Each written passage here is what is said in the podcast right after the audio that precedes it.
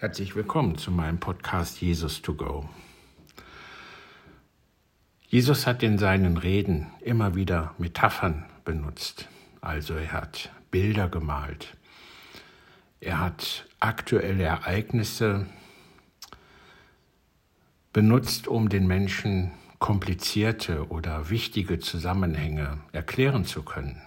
Das war eine geniale Art und Weise, wichtige Elemente, die er den Menschen mitgeteilt hat, dass sie sich bis heute gehalten haben. Noch heute sind uns viele Metaphern von ihm bekannt, Gleichnisse, das Gleichnis vom verlorenen Sohn, vom barmherzigen Samariter und so weiter. 40 dieser Gleichnisse hat er benutzt in seinen Reden, um seine Zuhörer zu erreichen, um sie zu begeistern, aber auch um dafür zu sorgen, dass diese Bilder, die er malt, die Botschaften, die er malt, erhalten bleiben. Ja, und heute, nach 2000 Jahren, kennen wir viele von ihnen. Heute möchte ich mich einem Bild zuwenden. Und das können wir im Matthäusevangelium lesen, im 25. Kapitel. Da geht es um die sogenannten fünf klugen Jungfrauen und fünf törichten Jungfrauen. Und wenn ihr das Gleichnis einmal lesen wollt in der Bibel, das ist schon sehr umfangreich, so möchte ich auf das Ritual einmal eingehen. Hochzeit hatte damals eine sehr, sehr hohe Bedeutung. Es galt ein, als Bund zwischen Gott und seinem Volk und es war ein entscheidendes Ereignis in Israel. Für die Frau bedeutete es eine besondere Wendung in ihrem Leben. Denn es ist so, dass sie das Zuhause ihrer Eltern verlässt und in das Zuhause der Eltern des Bräutigams zieht. Und da spielt der Begriff Heimholung eine ganz besondere Rolle. Wenn wir uns das einfach mal so vorstellen, dann wurde die Hochzeit vorher angekündigt und die Hochzeit als ein besonderes Geschehen dauerte zum einen mehrere Tage und es war ein öffentliches Ereignis. Also wenn in einem Dorf Hochzeit gefeiert wurde, dann kam jeder aus dem Dorf hinzu und feierte mit. Und jeder war willkommen, egal ob er nun speziell eingeladen war oder nicht.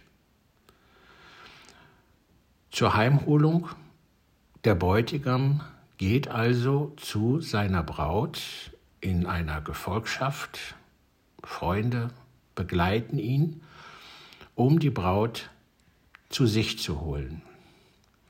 Und nun verspätet er sich ja in diesem Gleichnis. Das liegt jetzt nicht daran, dass er vielleicht trottelig ist, sondern zwei Gründe gibt es. Zum einen gibt es ein Festessen bei den Eltern der Braut. Und dieses Festessen war ein Festessen. Also da haben die Eltern alles gegeben, was sie hatten und das war ein ganz besonderes Essen. Und der zweite Punkt, es wurde auch immer noch verhandelt mit dem Bräutigam über Zusatzgaben. Also da ging es jetzt nicht um die Brautgabe, das war ja geklärt, die Ehe war ja insoweit schon geschlossen, sondern um zusätzliche Gaben. Und so dauerte das eben viel, viel länger, als erwartet wurde. Und auf der anderen Seite gab es eben in diesem Fall zehn Jungfrauen, die sich in dem Bereich des Bräutigams aufhielten, also in dem Bereich der Familie des Bräutigams, um den Bräutigam mit seiner Braut zu erwarten. Und es war damals üblich, dass diese mit brennenden Fackeln erwartet wurden. Und da in diesen kleinen Behältern immer nur wenig Öl passte, war es so, dass man immer Öl noch dabei hatte, um nachgießen zu können.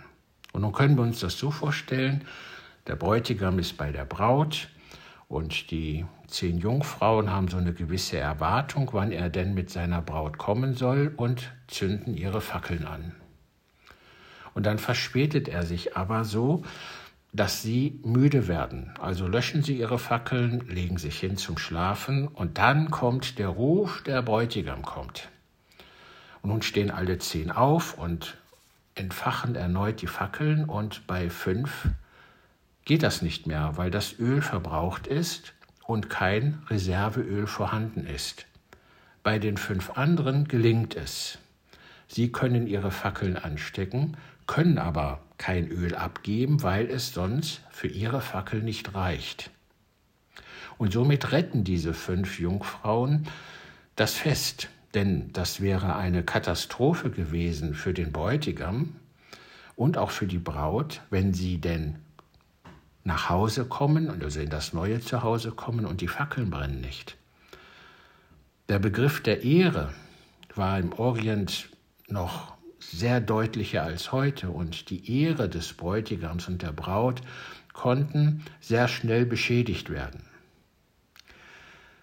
Ja, und so können wir das Gleichnis verstehen.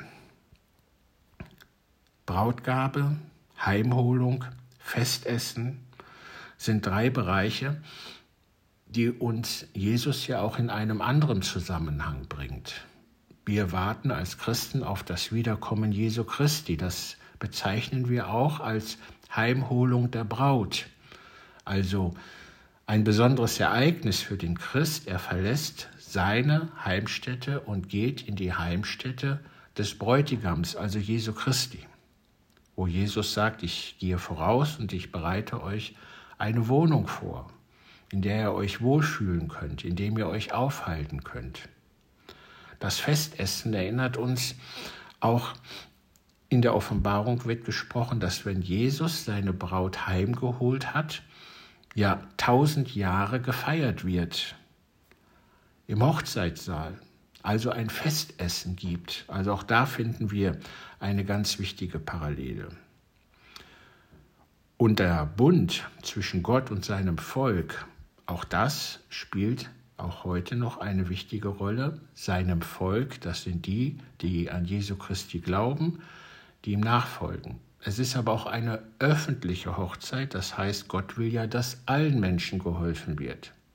Also befinden hier in dieser Metapher, in diesem Gleichnis von Jesus viele Parallelen zu dem, woran auch ein Christ glaubt, woran er sich auch ausrichtet. Und zum Licht ausgehen, also die Fackel brennt nicht, auch da können wir an das an die Aussage Jesu denken von der Bergpredigt, lasst euer Licht leuchten vor den Leuten, damit sie eure guten Taten sehen und euren Gott im Himmel loben. Also auch hier spielt wieder das Licht im übertragenen Sinne die Fackel eine Rolle, wenn der Bräutigam mit der Braut in das Seine kommt. Also will uns Jesus hier in diesem Gleichnis eben ganz besonders Weitsicht und Bereitschaft vor Augen stellen. Dass wir an seine Verheißung denken, dass er wiederkommt, um die Seinen zu sich zu holen, so wie wir das in der Bibel nachlesen können. Und ich denke mir, das ist ein schönes Beispiel, eine schöne Metapher, die uns dabei helfen soll. Ja, ich wünsche dir noch viele inspirierende Gedanken beim Lesen dieses Gleichnisses, sich damit zu beschäftigen, auch vielleicht jetzt in einer unruhigen Zeit, als Vorbereitung auf das Weihnachtsfest. Und ich danke dir sehr, dass du mir gefolgt bist. Bis zum nächsten Mal.